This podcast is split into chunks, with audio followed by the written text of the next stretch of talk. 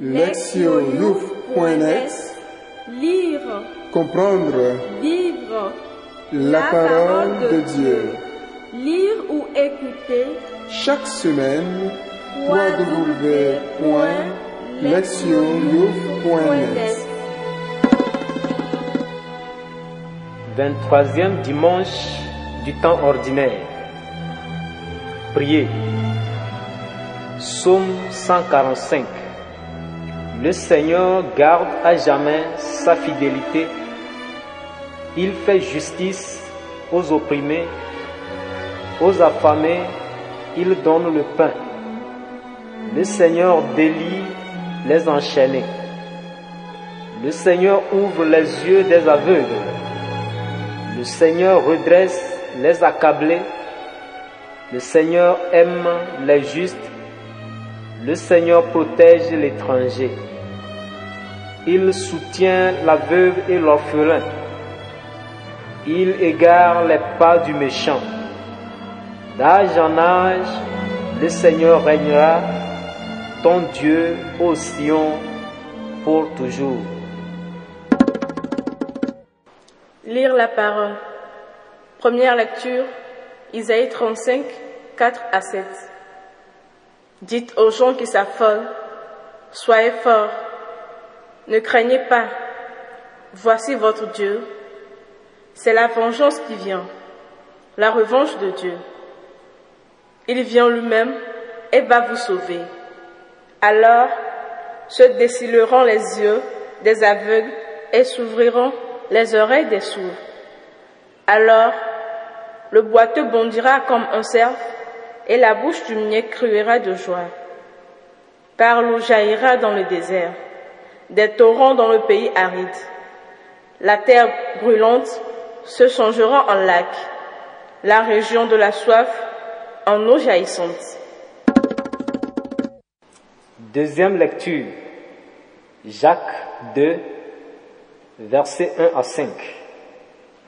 Mes frères, dans votre foi en Jésus-Christ, notre Seigneur de gloire, n'ayez aucune partialité envers les personnes.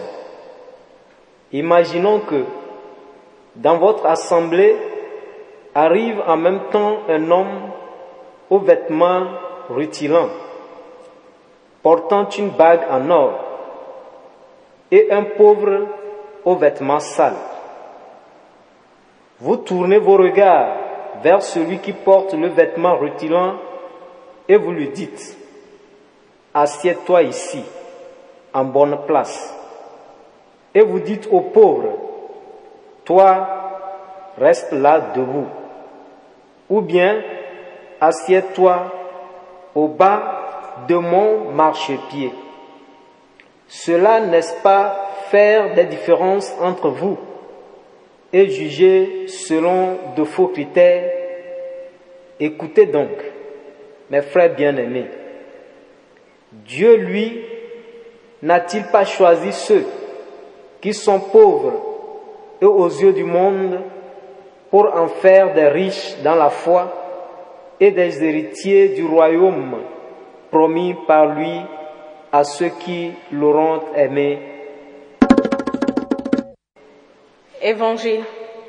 Marc 7, 31 à 37.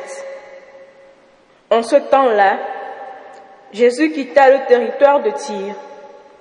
Passant par Sidon, il prit la direction de la mer de Galilée et alla en plein territoire de la Décapole. Des gens lui amènent un sourd qui avait aussi de la difficulté à parler et supplie Jésus de poser la main sur lui. Jésus l'amena à l'écart, loin de la foule, lui mit les doigts dans les oreilles et avec sa salive lui toucha la langue. Puis, les yeux levés au ciel, il soupira et lui dit, Ephata, c'est-à-dire, ouvre-toi. Ses oreilles s'ouvrirent, sa langue se délia et il parlait correctement. Alors, Jésus leur ordonna de n'en rien dire à personne. Mais plus il leur donnait cet ordre, Plus, ceux-ci le proclamaient. Extrêmement frappé, il disait, il a bien fait toutes choses. Il fait entendre les sourds et parler les muets. Entendre la parole. Le thème. La faveur de Dieu. La liturgie de ce dimanche est centrée sur le thème de la faveur de Dieu, laquelle se manifeste à travers ses diverses interventions au bénéfice de ceux et de celles qui croient. Les paroles d'Isaïe appartiennent à un ensemble plus large décrivant le renouvellement que Dieu va opérer en faveur de la nation dévastée. Il commence par un ensemble d'injonctions qui s'adressent aux Israélites effrayés, désemparés, affaiblis par l'agression assyrienne et complètement annihilés. Ces injonctions ont pour objectif de leur redonner confiance et de les délivrer de la peur en les assurant que le jugement de Dieu pèse sur leurs ennemis et que le temps du salut est proche. Ce salut est décrit de façon très concrète. C'est symboliquement que la nation est aveugle, sourde, boiteuse et muette ces images donnant le triste tableau d'un peuple privé de ses capacités, rendu impuissant et à la merci de ses ennemis. Mais l'intervention de Dieu va transformer radicalement cette situation. La nation sera restaurée, tel l'aveugle qui voit, le sourd qui entend, le boiteux qui court et le muet qui chante. Dieu changera également le désert desséché et désolé en un pays de sources jaillissantes à la végétation luxuriante. Cette transformation de la nature prépare le chemin du peuple reconstitué qui reviendra à Sion en une joyeuse procession. Ces images viennent rejoindre le peuple au cœur de sa désolation pour lui faire comprendre que Dieu ne l'abandonnera pas dans cette situation désespérée. Il rétablira les Israélites sur leur terre. La guérison des handicapés physiques symbolise le salut qui vient. Le prophète motive le peuple en lui donnant des raisons d'attendre ce salut. De fait, la faveur de Dieu demeure sur ceux qui s'attachent à lui et continuent d'espérer, même dans les moments les plus sombres. La lecture tirée de la lettre de Jacques s'intéresse tant à la faveur qu'au favoritisme. La communauté à laquelle appartenait l'auteur était affligée par le vice d'un favoritisme fondé sur le statut social et économique de ses membres. Dans le monde antique, seuls quelques-uns étaient assez fortunés pour porter des vêtements luxueux et des bijoux en or. Quand de tels individus faisaient leur apparition, ils attiraient automatiquement l'attention sur eux. On leur réservait généralement un traitement de faveur, tel le privilège de bénéficier en priorité d'une place assise dans les assemblées communautaires. Jacques souligne que traiter les gens ainsi est en totale contradiction avec les principes chrétiens. Effectivement, favoriser les riches de la communauté et exercer une discrimination à l'encontre des pauvres revenait à juger ces derniers selon de faux critères, en les considérant comme des inférieurs quant à la valeur et à la dignité humaine. Un tel jugement et la discrimination qui s'ensuivait allaient à l'encontre du principe chrétien fondamental selon lequel tous les croyants ont le même statut et jouissent d'une égalité dignité. Car ce statut se fonde uniquement sur le fait d'avoir été choisi par Dieu et de partager la même foi. Toutes les autres différences sont artificielles et dénuées de sens. Le favoritisme pratiqué dans la communauté de Jacques s'opposait à ce principe même.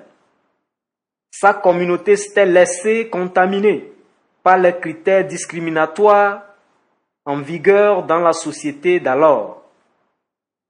Pour contrecarrer ces notions et ces pratiques inacceptables, Jacques souligne que la foi est le seul critère pour déterminer la valeur d'une personne.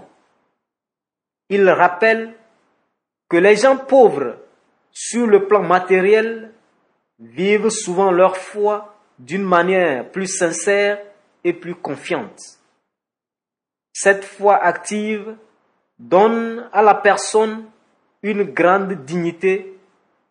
Elle en fait une héritière du royaume de Dieu. Quant à la faveur du Seigneur, elle demeure sur ceux qui lui répondent avec foi, alors que le favoritisme humain divise et détruit les communautés. La guérison d'un sourd muet se situe en territoire païen et l'homme qui en bénéficia n'était pas juif. Marc veut mettre en évidence que la mission de Jésus est universelle et s'étend au-delà des frontières ethniques de la nation juive. Cette guérison est l'un des miracles les plus détaillés et les plus spectaculaires des évangiles. Jésus n'accomplit pas moins de six actions.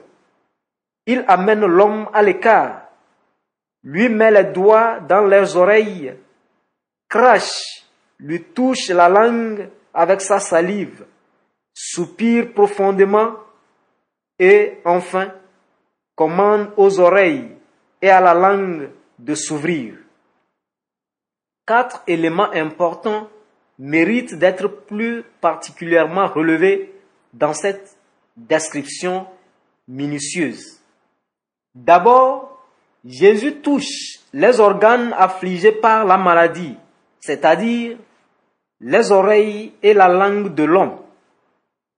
Il utilise aussi sa propre salive. Dans l'Antiquité, celle-ci était considérée comme porteuse d'un principe de guérison.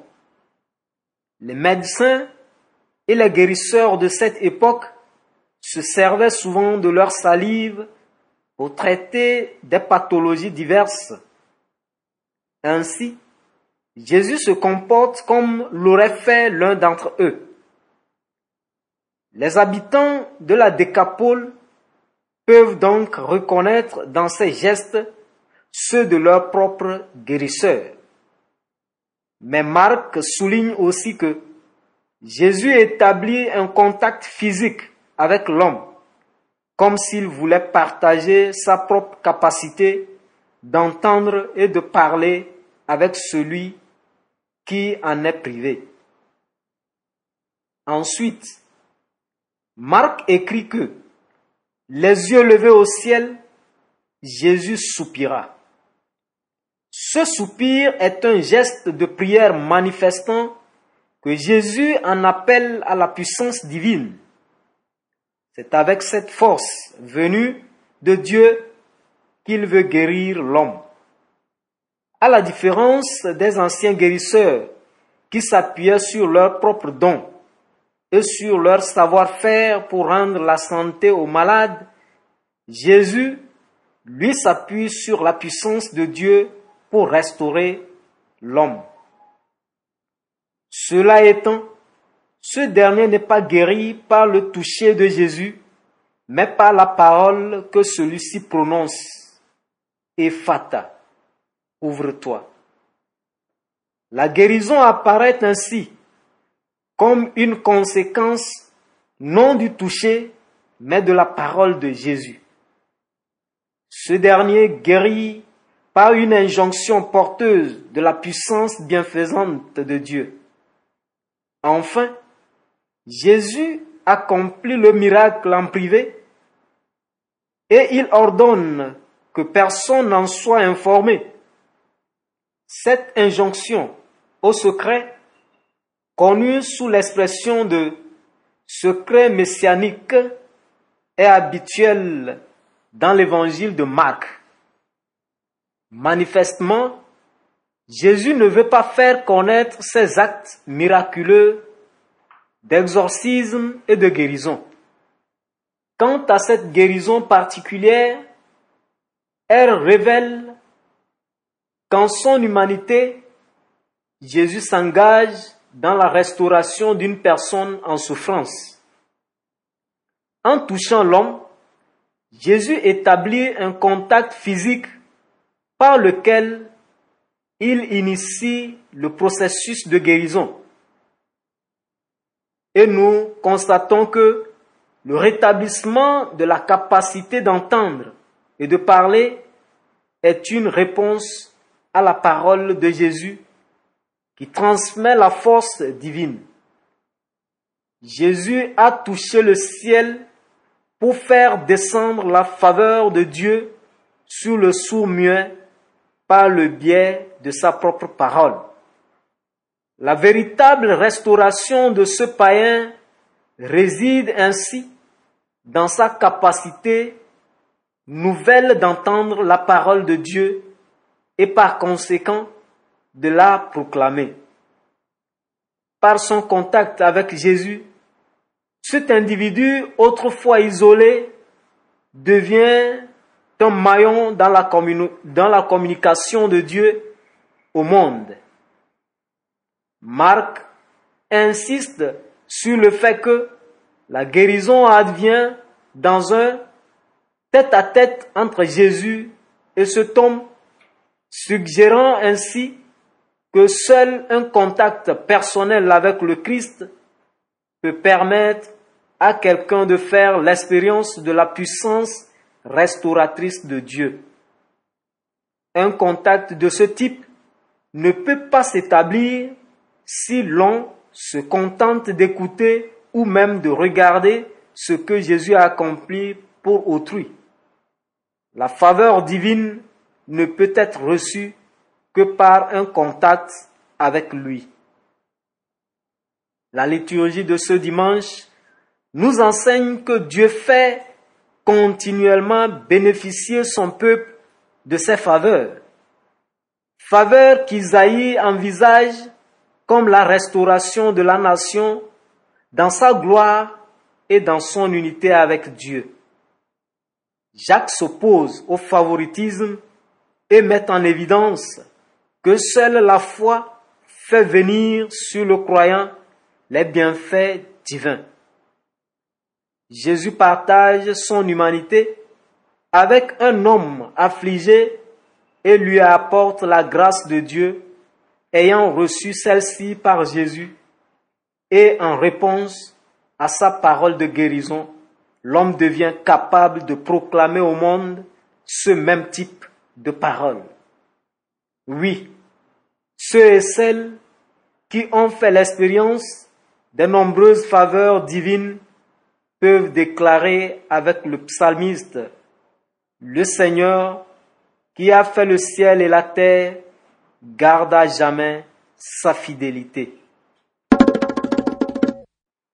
Écoutez la parole de Dieu. La liturgie de ce dimanche tourne autour du thème de la faveur de Dieu. lequel nous aide à réaliser à quel point nous sommes bénis dans la vie et dans le Christ. La vie est faite de simples événements avec toutes sortes de couleurs. Nous pouvons transformer toutes ces nuances de couleurs en un bel arc-en-ciel ou nous laisser aveugler par leur rayonnement. Notre monde actuel semble saturé de souffrances, de mort, de calamités physiques et spirituelles, saturé des douleurs sans fond de ceux et de celles qui ont un cancer ou une autre maladie. Cet état de fait peut être terrifiant déprimant. En outre, le Seigneur peut sembler très loin, mais la première lecture nous remet en mémoire la victoire à laquelle, en Dieu, nous participons déjà. De fait, cet oracle anticipe la venue du Christ. Sa mission sur la terre a marqué le début d'un monde nouveau où la souffrance peut être transformée en joie et la mort en vie. Vivre de la faveur de Dieu nous invite à répondre à la présence de Jésus au milieu de nous. La deuxième lecture nous rappelle à une vie libre de toute discrimination où la priorité serait donnée à ceux et à celles qui, habituellement, ne sont pas considérés comme des gens importants. La discrimination peut les atteindre pour diverses raisons. Une intelligence plus limitée que celle de leur entourage, un manque de ressources matérielles, des vêtements misérables, une impossibilité à accéder au luxe, un manque de culture. Saint Jacques nous rappelle qu'ayant reçu les faveurs du Seigneur, nous devons honorer les autres indépendamment de leur statut, ce qui implique une préférence pour les pauvres, le refus de toute partialité, la mise en pratique du commandement d'aimer son prochain comme soi-même.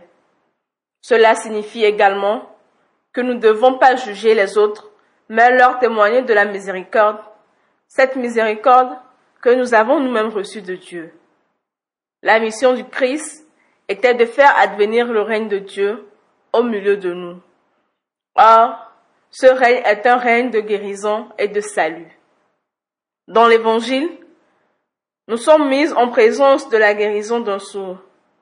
Aujourd'hui encore, Jésus veut nous guérir, quelle que soit la maladie dont nous souffrons. Il nous rejoint dans nos difficultés, plus particulièrement la difficulté à entendre la parole de Dieu et à la mettre en pratique. Beaucoup d'entre nous trouvent que la lecture des Écritures est ennuyeuse et que le texte sacré est inapplicable ou dénué de sens. Mais est-ce réellement le cas? Dans la lettre aux Hébreux, nous lisons ceci. Elle est vivante, la parole de Dieu, énergique. Quand Jésus a guéri l'homme de sa surdité, ce dernier a retrouvé l'usage de la parole et ses oreilles se sont ouvertes. La parole de Dieu est puissante et c'est en ouvrant nos cœurs pour l'entendre que nous pourrons être guéris et renouvelés dans le Christ. Le toucher bienfaisant de Jésus nous est encore offert aujourd'hui. Nous pouvons en faire l'expérience si nous laissons Dieu œuvrer en nos vies, si nous laissons Jésus nous toucher et nous guérir. Quoi qu'il en soit, notre réponse aux faveurs divines, aussi nombreuses soient-elles, est nécessaire. Nous sommes appelés à répondre par des attitudes spécifiques, comme de mettre notre confiance en Dieu et accueillir son salut adopter des comportements qui nous libèrent de toute forme de maladie physique ou spirituelle, de toutes sortes d'esclavage ou de toute autre situation inhumaine. Nous avons reçu les faveurs de Dieu, ce qui doit nous aider à mettre notre confiance en lui. Et nous ne les avons pas reçues à cause de nos propres mérites, mais parce qu'il nous aime. Cet amour devrait également nous inciter à être les médiateurs la médiatrice de la faveur divine à l'égard des autres. Proverbe. Celui qui a fabriqué le tambour sait comment il est faire l'intérieur. Proverbe africain. Agir, s'examiner. Comment est-ce que j'expérimente la faveur de Dieu dans ma vie? Est-ce que je perçois le toucher et la guérison de Jésus, même au milieu des difficultés qui m'adviennent? Répondre à Dieu. Je cultiverai une attitude de confiance envers Dieu en me confrontant à ce qui me rend anxieux ou anxieuse, à ce qui me trouble et me fait peur. J'offrirai à Dieu tout cela pour qu'il agisse. Répondre à notre monde. Cette semaine, ma prière et mes actions s'orienteront ainsi. Moi me plaindre de mes problèmes aider les autres par des paroles d'encouragement.